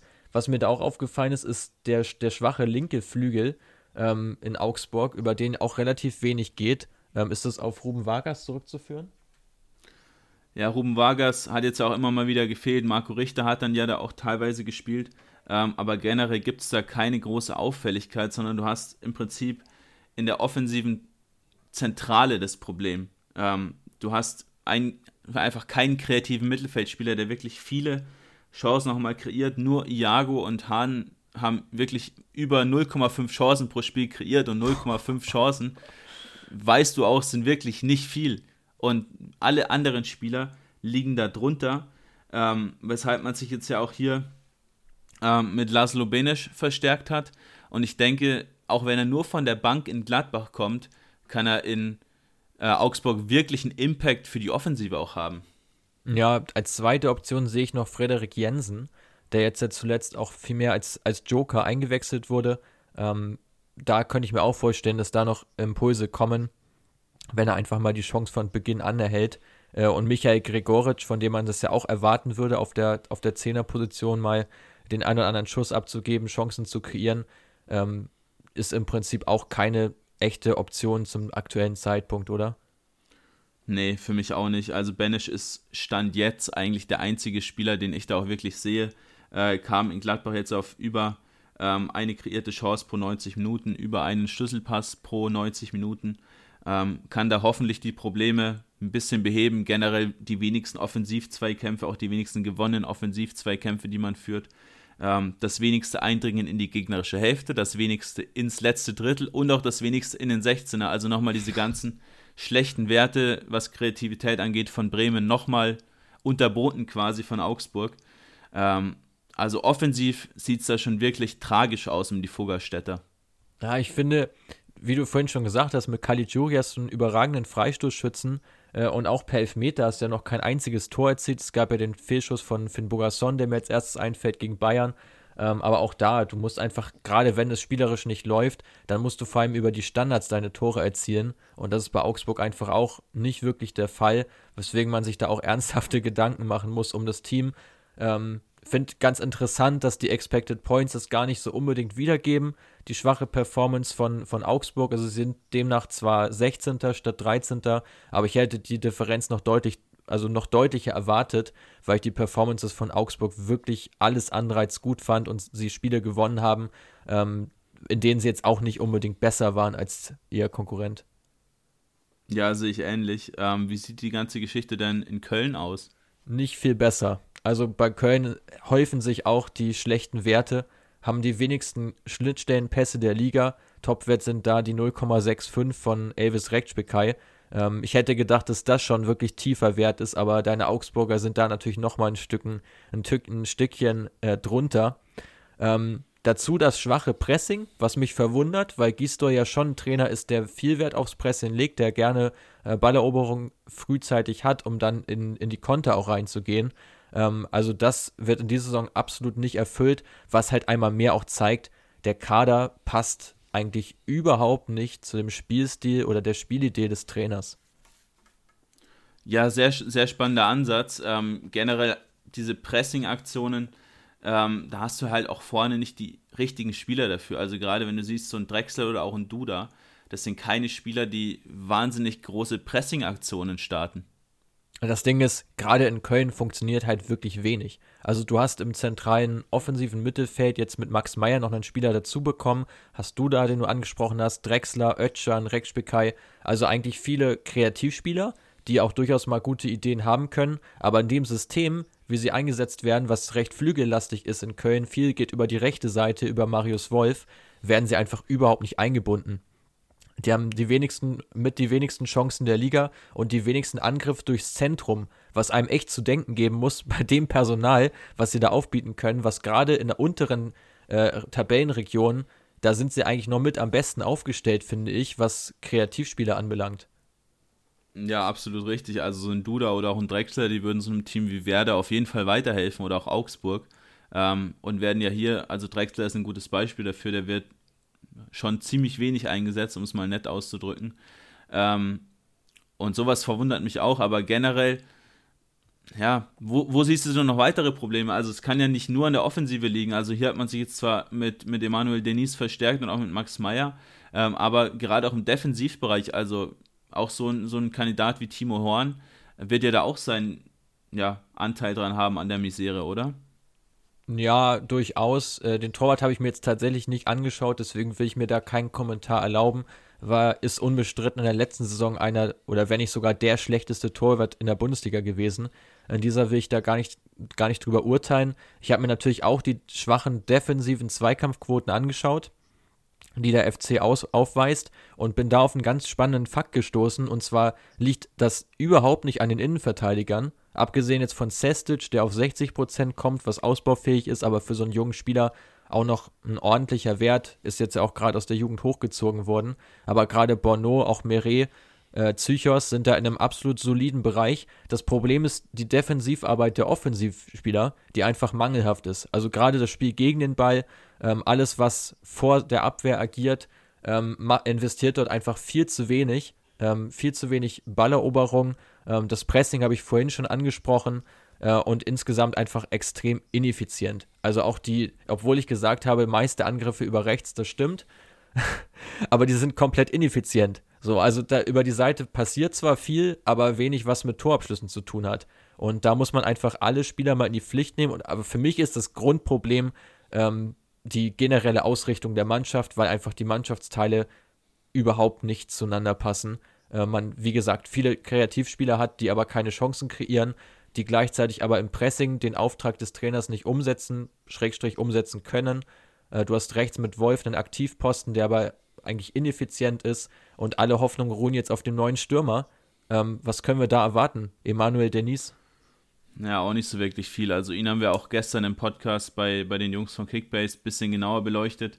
Ähm, hatte ein sehr starkes Spiel gegen Real Madrid für Brügge. Seitdem, vor eineinhalb Jahren, ist seine Karriere ziemlich abgesackt, hat einen ordentlichen Knick bekommen. Ähm, ist Typ Mobile Striker, Typ Pressing Forward, also könnte schon ähm, auch ganz ordentlich in das System reinpassen, was Gistol spielen lässt. Ähm, kommt auf 1,5 Balleroberungen pro 90 Minuten in der gegnerischen Hälfte, also hier ein wirklich guter Wert. Ähm, generell auch viele Aktionen, viele Schüsse, viele Dribblings. Ähm, sehr schneller Spieler auch. Nur frage ich mich, wo du den eigentlich aufstellen willst, gerade wenn Anderson irgendwann zurückkommt. Wenn du dann ähm, Hector und Skiri einbauen willst, ähm, dann willst du vielleicht auch einen Duda einbauen, willst Denise irgendwie einbauen, willst Meier einbauen. Also irgendwie frage ich mich, wie die das eigentlich alles machen wollen. Ja, ja, G gute Punkte auf jeden Fall. Letzter Fakt, um es nochmal zu unterstreichen, habe ich gerade nochmal die Zahl rausgesucht in der Zwischenzeit, in der du geredet hast. 340 Angriffe durchs Zentrum von Köln. Der zweitschlechteste Wert von Augsburg sind 365. Also nochmal 25 drunter weit, weit, weit unter dem ähm, Durchschnitt der Bundesliga. Ich finde, man traut sich das einfach nicht zu und ähm, in Köln, äh, ich will jetzt auch keine, keine Trainerentlassung herbeiführen, aber man sollte wirklich tunlichst mal drüber nachdenken, ob Gisdol wirklich der richtige Trainer ist, äh, weil, wie gesagt, wenn sie die Klasse halten sollten, dann hat es mehr damit zu tun, dass die individuelle Qualität vielleicht ausgereicht hat. Aber ähm, da sieht man momentan leider kein Teamplay und kein, keine klare Spielphilosophie. Ja, man könnte meinen, du sprichst gerade von der Hertha. Äh, kein Teamplay, keine Spielphilosophie. Ähm, neuer Trainer jetzt am Start mit Paul Dada, um da gleich mal überzuleiten zum nächsten Team. Ähm, einer der größten Schwachpunkte im Team ist für mich Alexander Schwolo. Für dich auch, Mats? Ja, den haben wir jetzt ja auch bei Social Media schon angesprochen, als den schlechtesten Torwart der bisherigen Bundesliga-Saison. Stimmt, da hatten wir auch Statistiken zu Horn, deswegen, da war Horn, glaube ich, im unteren Mittelfeld, also jetzt nicht der schlechteste. Aber ja, Schwolo, die Degradierung kommt, glaube ich, zum richtigen Zeitpunkt. Genau, also um es hier nochmal zusammenzufassen, ähm, 32 Gegentore, der zweithöchste Wert aller Torhüter in der ganzen Liga. Ähm, nur 55% aller Bälle auch pariert. Ähm, generell ziemlich einfache Schüsse, die er nur pariert, was, was auch mit Daten zu belegen ist. Ähm, generell auch wenige Glanzparaden, wenige Schüsse aus der, aus der kurzen Distanz gehalten, also auch schwache Reflexe. Da kommt alles zusammen und das Ganze mündet dann eben darin, du hast 35 Gegentore kassiert und stehst eigentlich bei 26 Expected Goals Against, also 26 Gegentore, die du kassieren solltest. 35 kassierst und hier muss man ganz klar die Schuld beim Torhüter suchen. Ja, ja, definitiv. Also da gibt es, glaube ich, nicht viel zu diskutieren. Aber ich glaube, bei der Hertha sind ja auch andere Faktoren noch, noch relevant. Sie haben sich jetzt ja nochmal mit Semi Kidira verstärkt. Vielleicht um das Problem der wenigsten Tackles und wenigsten Balleroberungen zu beheben. Wie siehst du es? Sehe ich ehrlich gesagt anders. Ähm, bei Kedira musst du erstmal schauen, wie fit ist er, wie sehr kommt er in den Spielrhythmus rein, wenig gespielt, viel verletzt gewesen zuletzt. Und das für, für mich das zweite große Problem nach Schwolo ist, dass du im Prinzip keinen Sechser im Team hast. Du hast keinen qualitativ hochwertigen Spieler, der Bälle erobert. Du wirst jetzt vermutlich mit Kedira und, mit auch, und auch mit Toussaint im, im defensiven Mittelfeld spielen. Beides für mich keine Ball-Winning-Midfielder, ähm, eher Deep-Lying Playmaker. Also beide diktieren gerne das Spiel. Dazu hast du ähm, Darida, der zusammen mit Gendouzi dieser Typ Ballträger, Typ Box-to-Box-Spieler ist. Ähm, und da musst du wirklich sehen, wie du dieses Problem behoben bekommst. Du könntest Niklas Stark wieder nach vorne ziehen, der mit 60% Zweikampfquote jetzt auch nicht wahnsinnig gut ist, aber zumindest defensiv veranlagter. Auch Askar Sieber scheint unter, unter Coach Dardai ähm, jetzt wieder ein bisschen mehr in den Fokus zu rücken. Er ist einer, dem ich diese Rolle zutraue, auch wenn seine Zweikampfquote auch unter 60% liegt. Ähm, und hier finde ich, bevor man einen Spieler mit Namen holt wie Kidira, hätte man einen holen sollen, der wirklich das Team in dieser bestimmten Position wirklich weiterbringt. Also einen Ball-Winning-Midfielder, der seinen Mitspielern Toussaint, Gendouzi etc. den Rücken frei hält. Ja, aber vielleicht hat man den ja sogar im Kader mit Askasiba. Ähm, ich frage mich wirklich, warum der bislang nicht die Riesenrolle gespielt hat. Man hat den ja auch, glaube ich, für rund 10 Millionen aus Stuttgart geholt. Ja.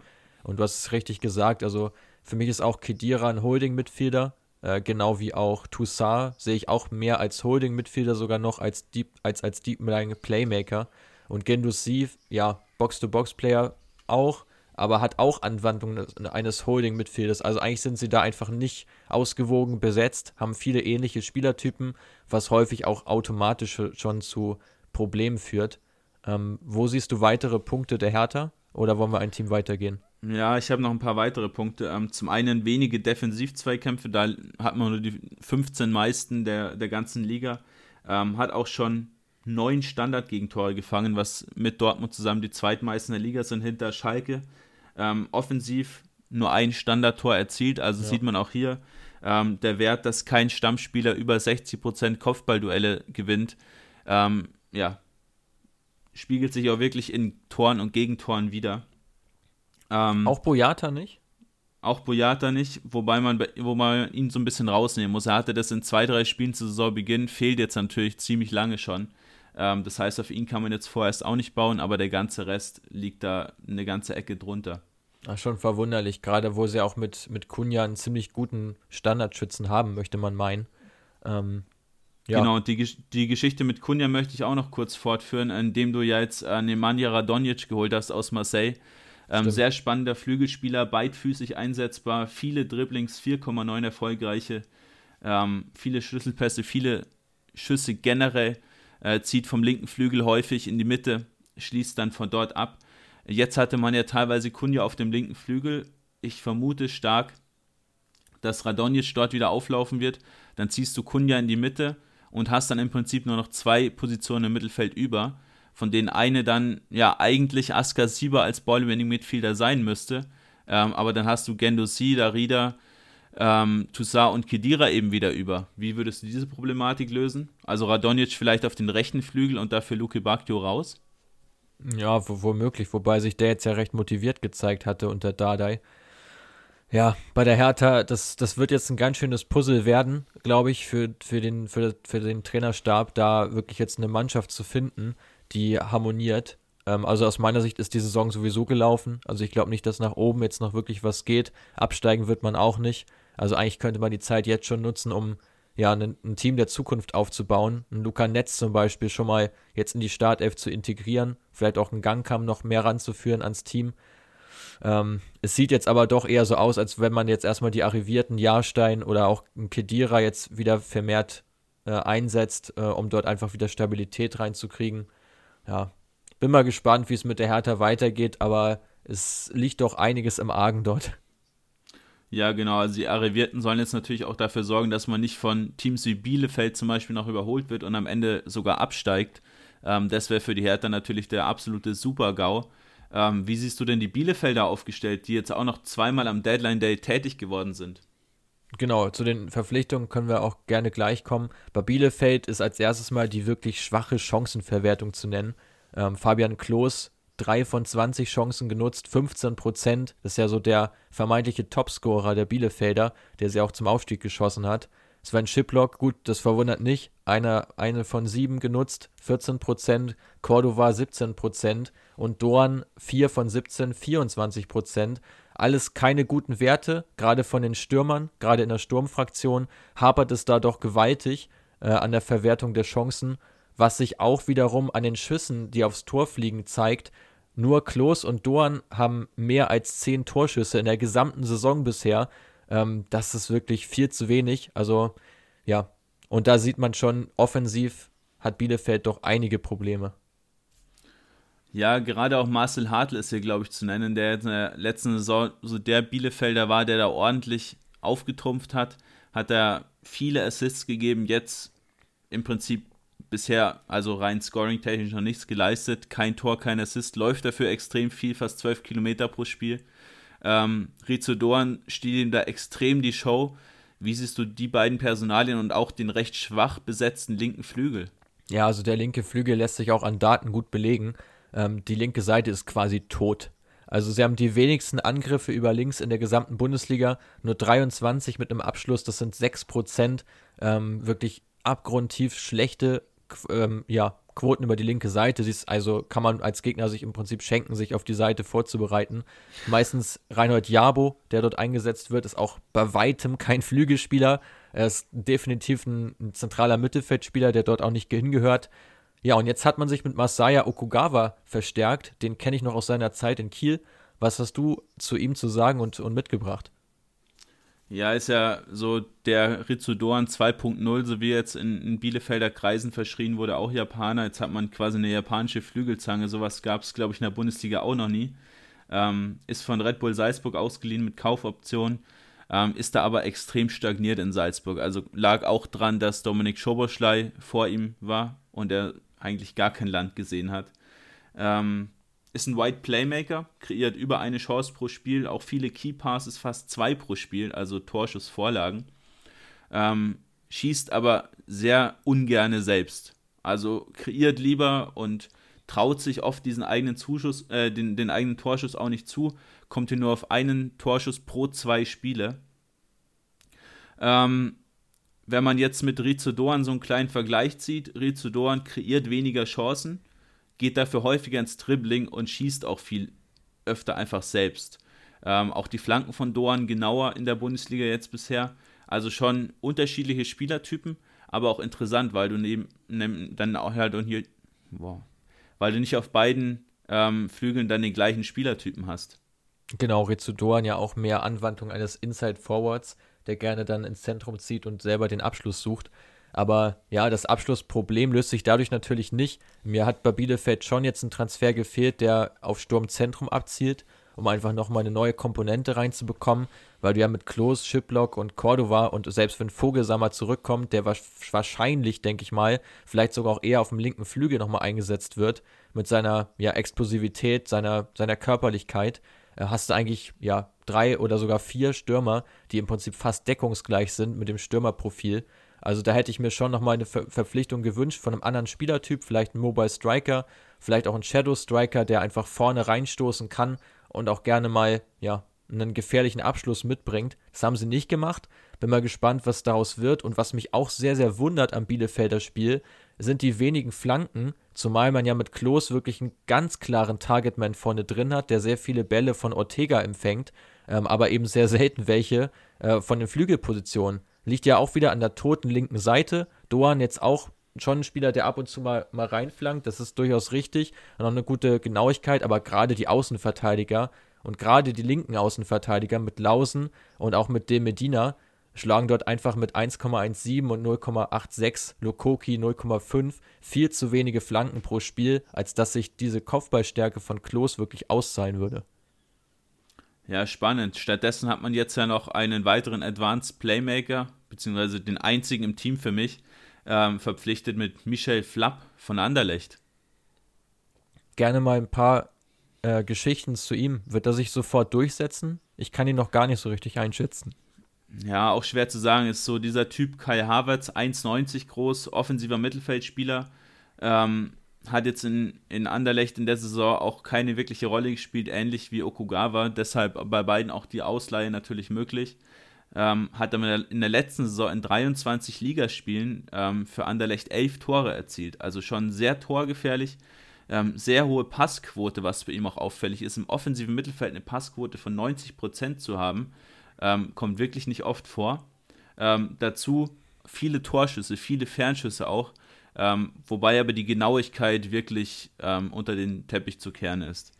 Ähm, wird interessant sein, ob da Marcel Hartl dafür rausrotiert wird.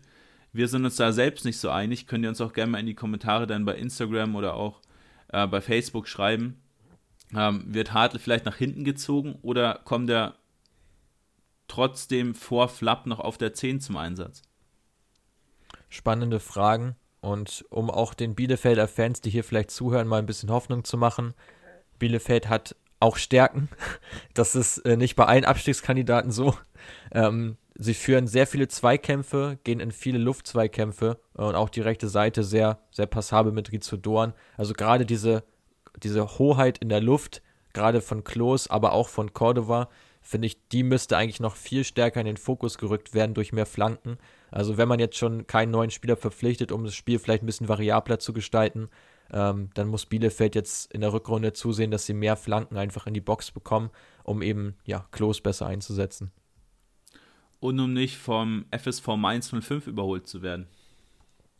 Ja, ähm, wie siehst du die Mainzer? Also ich finde bei Mainz ja ganz interessant, so schwach das Ganze auch sein mag und so viele Negativpunkte man findet, Geht man nach Expected Points, stehen sie überm Strich und lassen Vereine wie Köln, Augsburg und Bielefeld hinter sich. Ähm, wie weit deckt sich das auch mit den Sachen, die du dir zu Mainz notiert hast? Gar nicht. ich finde es auch also, verwunderlich, ich hätte es auch nicht gedacht. Sehr, sehr wenig. Ähm, ein paar Punkte vielleicht mal hierzu. Schlechteste Chancenverwertung mit 21 Prozent, ähm, 18 Tore, auch 6 unter Expected, ähm, ähm äh, unter expected Goals.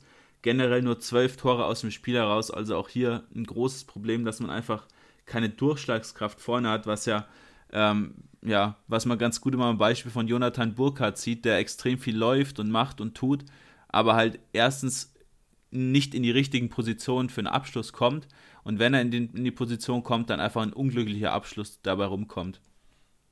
Ähm, und hier auch ganz kritisch zu sehen, dieser Abgang von ähm, Mateta, den hätte ich nie so gemacht. Ich habe es dir auch in der Audio direkt nach, dem, nach der Verkündung des Transfers so er erzählt. Der geht für eine kleine Leihgebühr, jetzt für eineinhalb Jahre zu Crystal Palace, war mit Abstand der gefährlichste Mann da vorne drin. Ähm, auch einer, der mal wirklich getroffen hat, lag jetzt am Ende bei zehn Ligatreffern, soweit ich weiß. Ähm, die anderen alle zwei maximal. Nir KT ist hier der beste Torschütze, sogar der Innenverteidiger. Und dann einen Spieler zu verleihen, bei dem man in eineinhalb Jahren eventuell von Crystal Palace eine Ablöse bekommt, in der aktuellen Situation finde ich absolut riskant. Ja, ist durchaus kritisch als kritisch zu sehen. Ähm, hier muss man allerdings schon ein bisschen seine Chancenverwertungsquote ansprechen. Er hatte diese Highlight-Spiele ähm, in Freiburg, wo er dreifach getroffen hat und ich glaube gegen Gladbach, wo er einen Doppelpack geschnürt hat. Wenn man die beiden rausnimmt und die letzte Saison dazu nimmt, ähm, dann bist du bei einer, Chance, bei einer Quote von unter 20% verwertete Chancen, was jetzt für einen Stürmer auch alles andere als gut ist. Generell braucht Mainz viel zu viele Chancen, um Tore zu schießen, haben da den höchsten XG per Goal-Wert, also 1,37, äh, 34, sorry, Expected Goals brauchen sie für ein Tor, was einfach viel zu viel ist. Ähm, und dazu spielen sie auch die wenigsten Pässe in der Liga, was mich sehr überrascht hat, weil ich das doch etwas anders vermutet hatte. Ähm, ja, und auf den Mateta-Abgang nochmal zu sprechen zu kommen. Sie haben jetzt Robert Glatze in die Bundesliga geholt. Gute Verstärkung. Oh, auch schwer zu sagen, hat jetzt in Cardiff wenig gespielt. Kiefer Moore, Kapitän in Cardiff, war der absolut gesetzt im Zentrum. Ähm, Glatzel, typischer Targetman, 5,5 gewonnene Kopfballduelle, auch in offensiven Zweikämpfen recht erfolgreich. Ähm, aber jetzt auch kein Spieler, der dir da mit 5 bis 10 Toren den Arsch rettet im Abstiegskampf. Also sehe ich schon sehr kritisch ähm, und hebt halt auch so wieder den Fokus auf lange Bälle vielleicht am Ende, des, am Ende der Saison ähm, ist ja so der typische, die typische These, die wir auch immer fahren, dass am letzten Tag, am Deadline Day, ähm, immer mindestens ein Bundesliga-Team dann noch einen Spieler verpflichtet, der einfach dieser ja, große, lange Stürmer ist. Ähm, und gerade wenn du einen Adam, einen Adam Soloy noch im Kader hast, finde ich es schon sonderbar, dass du dann da noch einen Robert Glatzel dazu holst. Ja, Glatzel auch ganz klar ja ein, ein Target-Man. Und genau. wenn man ja jetzt mit langen Bällen operieren will, dann sollte man vielleicht zusehen, dass die auch ankommen. Sie haben mit 22 Prozent die schwächste Flankengenauigkeit der Liga. Ähm, ja, finde ich in der Kombination mit dem jetzt doch eher großen Stürmer, wo du vielleicht auch wieder einen besseren Abnehmer hast, das kann natürlich sein. Ähm, aber sie müssen ihr Spiel natürlich schon ein Stück weit auch auf Glatze zuschneiden, wenn er jetzt der Mann sein soll, der die Kohlen vorne aus dem Feuer holt. Weil ehrlich gesagt, so viele Alternativen sehe ich da nicht. Quaison für mich als alleinige Spitze verschenkt. Burkhardt auch im Prinzip lost. Wenn er alleine vorne drin spielt, bräuchte er einen Nebenmann. Und gerade in diesem ja, 3-4-3-System, das Mainz jetzt zuletzt gespielt hat, unter Bo Svensson, ähm, sehe ich Glatze schon noch als, als momentan die beste Option tatsächlich. Genau, sehe ich ähnlich. Ähm, wichtig ist hier noch zu erwähnen, dass die Verletzung von Kunde Malong Mainz auch extrem wehtut. Also die mhm. Zweikampfstärke von ihm fehlt da extrem im Zentrum. Man liegt da jetzt ähm, bei allen anderen Mittelfeldspielern bei maximal 50 Prozent, was natürlich deutlich zu wenig ist. Und so einen richtigen Ausputzer hinten hat man dann auch nicht mehr. Latzer, da die einzige Alternative, aber auch recht zweikampfschwach, 45 Prozent gewonnene Duelle nur in, in etwa. Ähm, hat ja hier mit Dominik Kor aus Frankfurt einen recht interessanten Mann geholt, dessen Zweikampfquote zwar auch nicht viel höher ist, aber der zumindest über fünf Tacklings pro Spiel hat und mit seiner aggressiven Art, den Ball gewinnen zu wollen, den Mainzern da schon weiterhelfen kann, auch in beschränktem Maße für mich, weil er auch kein, kein wahnsinnig starker Spieler ist, was auch die Zweikampfquote natürlich zeigt, ähm, aber da schon trotzdem weiterhelfen kann. Und du hast die Flanken angesprochen, da hat man sich auch mit ähm, Da Costa noch verstärkt, auch aus Frankfurt, quasi da ein Doppeldeal gelandet. Ähm, der bringt drei Flanken pro 90 Minuten an, äh, was auch wirklich gut ist. Hat er auch ein super Jahr in Frankfurt vor eineinhalb Jahren in etwa bei diesem Europa äh, League Erfolgszug. Ähm, kreiert auch eine halbe Chance pro Spiel. Also auch hier gute Verstärkung für mich. Ähm, jetzt erstmal natürlich für wenig Geld eine Laie nur aber jetzt im Abstiegskampf zwei Transfers, die schon Sinn machen. Sehr ordentlich verstärkt hat sich auch der FC Schalke und zwar nicht nur auf der Außenverteidigerposition, wo ja mit William neuer Spieler aus Wolfsburg kam, sondern auch mit Skodra Mustafi, Sead Kulasinac und Klaas-Jan Hünteler. Allesamt große Namen, große Versprechungen. Ähm, waren die Verstärk Verstärkungen nötig, Quirin? Und äh, wie ist so deine generelle Meinung zu, zum S04? Zu S04, sorry. Ja, Mustafi haben wir auch gestern beleuchtet. Vielleicht zu ihm kurz ein, zwei Worte. Kam er jetzt als direkter Ersatz für Osan Kabak, der jetzt ja noch zu Liverpool gewechselt ist am Deadline Day. Also äh, hier Gott sei Dank noch was getan. Sonst hätte man da den Laden jetzt gleich schon dicht machen können, äh, finde ich. Weil man einfach defensiv wirklich sehr, sehr anfällig ist, qualitativ sowie quantitativ. Ähm, Mustafi hier eine ähnlich, ähnlich hohe Kopfball- Quote wie Kabak, auch die Defensiv-Zweikämpfe, da sind sie sogar gleich, Mustafi sogar noch mit mehr Interceptions. Äh, die Daten aber auch von der Saison 18, 19, weil er jetzt auch im letzten Jahr sehr wenig gespielt hat. Das heißt, man muss auch abwarten, inwiefern er da auch eine Rolle spielen kann. Die anderen Transfers ähm, mit, mit Hünteler sehe ich ein bisschen kritisch. Ähm, weiß nicht, inwiefern er da noch fit sein kann kann Schalke wahrscheinlich auch eher so immer ab der Halbzeit für die letzten 30 Minuten sowas weiterhelfen. Ähm, ja, generell schwere Situation, gerade weil man bei Schalke auch nach diesem Sieg da über Hoffenheim auch gedacht hat, man ist schon gerettet. Und das hat man jetzt dann so ein bisschen zu spüren bekommen, dann gegen Köln, gegen Frankfurt und auch gegen die Bayern natürlich. Und jetzt auch gegen Werder ähm, mit einem blauen Auge nur davon gekommen ist. Ja, also ich sehe die Transferpolitik schon sehr kritisch. Also jetzt der Mustafi oder vielmehr Kabak durch Mustafi zu ersetzen, okay. Er wird sich jetzt aber gehaltstechnisch auch nicht unbedingt verbessert haben. Also in der Entlastung war es sicher nicht. Man redet ja immer davon, dass kein Geld da ist. Dann verstärkt man sich aber mit, mit zwei Spielern vom FC Arsenal, mit dem Hünteler, der auch sicherlich nochmal auf seinen Salär kommen wird, und noch mit William aus Wolfsburg, ähm, der jetzt auch nicht umsonst verliehen, äh, verliehen wird. Also doch wieder recht namhafte Profis, die mit vielen Hoffnungen und Erwartungen verbunden sind ob sie wirklich weiterhelfen können. Ja, schauen wir uns gerne mal die Stats an. Ähm, also bei der Flankengenauigkeit fangen wir mal an. Generell Flanken und die Genauigkeit sind so zwei große, große Probleme im Spiel der Schalker, genauso wie auch die Schlüsselpässe. Ähm, in, in, dieser Kategorie ist Seat Kolasinac auf Anhieb ähm, der beste Spieler im Kader äh, mit 1,25 pro Spiel. Ähm, spielt sofort also mehr Schlüsselpässe als beispielsweise ein Harit, der immerhin noch bei einem liegt. Ähm, ja, also was ich bei Schalke echt interessant finde, anders als bei anderen Teams, anders auch bei, als bei anderen Abstiegskandidaten, bei Schalke sind viele Probleme generelle Probleme, die sich jetzt nicht durch einen Transfer beheben lassen, weil es einfach meistens das Kollektiv betrifft, dass einfach jeder Spieler ein Stück unter, äh, unter dem spielt, was er eigentlich müsste, um in der Bundesliga bestehen zu können. Und so wird es wirklich schwierig, sich da einzelne Sachen rauszupicken. Ja, was man sich auf jeden Fall rausheben kann, ist die Schwäche bei Standards. Hier hat man schon elf Gegentore kassiert, ist hier auch in den Top 5 liegen das schwächste Team überhaupt.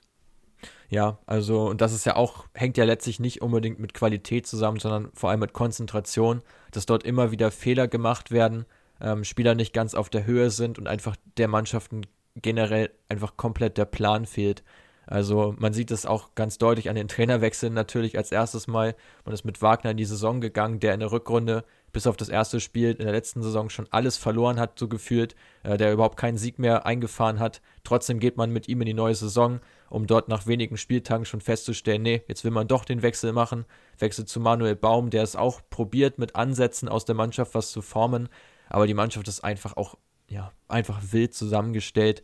Äh, und alleine die Tatsache, dass mit Kilian Ludewig im vergangenen Sommer am letzten Tag der Transferperiode ähm, der einzige Rechtsverteidiger dann geholt wurde, der im Kader steht und erst jetzt mit William wurde ein bisschen nachgebessert. Das zieht sich halt wie ein roter Faden durch die Saison. Also die gesamte rechte Seite der Schalker ist ein Totalausfall. Also Rechtsverteidiger muss ständig ein Spieler spielen, der das nicht gelernt ist. Stamboli beispielsweise oder Becker. Äh, und im rechten Mittelfeld hat man mit Schöpf und Skripski zwei Spieler, die weit unter den Erwartungen zurückbleiben, äh, unter den Erwartungen zurückbleiben. Und ja, Raman muss man dann immer verschieben. Der spielt noch einigermaßen passabel, hat zumindest ordentliche Stats, die man jetzt nicht komplett zerreißen kann. Aber ja, bei Schalke wirklich total vielschichtige Probleme. Also hier sind zum Beispiel auch die, die Zweikampfquoten. Also man kann bei Schalke so viele Punkte ansprechen. Das Pressing, was nicht funktioniert. Äh, Zweikampfquoten, beispielsweise auch die von Hoppe, 19 Prozent. Ähm, auch ein wahrlich wirklich schlecht, schlechter Wert, aber der ist natürlich auch vorne ziemlich alleine und muss den einen oder anderen Ball versuchen irgendwie festzumachen, damit das Team nachrücken kann.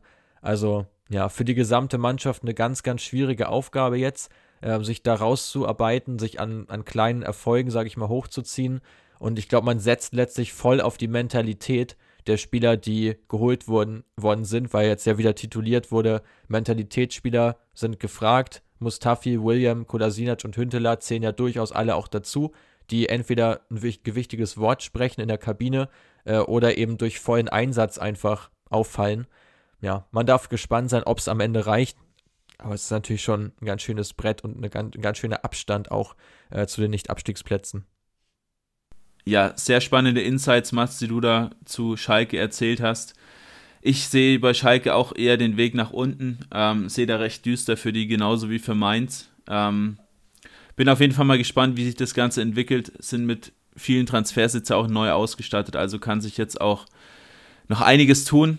Aber wie gesagt, muss man mal abwarten, wohin das Ganze dann auch geht und wie sich Schalke dann im Falle auch eines Nicht-Abstiegs im Sommer neu aufstellt. Genau, uns bleibt nur zu sagen, hat wieder sehr viel Spaß gemacht, diese Episode. Haben jetzt mal alles in 90 Minuten hier durchgepowert. Die ganze Bundesliga, ähm, alle 18 Vereine. Folgt uns gerne auf Instagram unter createfootball-com. Hört gerne auch weitere Podcast-Episoden, die wir hier vorher schon aufgenommen hatten. Ähm, viele interessante Themen und Gesprächspartner. Und Mats, die letzten Worte gehören wie immer dir. Ja, vielen Dank. Mir hat es auch sehr viel Spaß gemacht. Ähm, hoffe, ihr habt da viele Insights jetzt rausgezogen und schaut vielleicht auch mal auf unserem Blog vorbei, wo wir jetzt auch häufiger aktiv sind und spannende Artikel über Teams und Spieler veröffentlichen. Ähm, natürlich auch wieder datenbasiert und unterfüttert und komplett objektiv betrachtet. Dort geht es dann wieder mehr um den internationalen Fußball, wie wahrscheinlich auch in den kommenden Folgen. Seid also gespannt auf das, was jetzt demnächst bei uns folgt. Wir haben noch einiges mit euch vor. Bis dahin, bleibt gesund und bis zum nächsten Mal.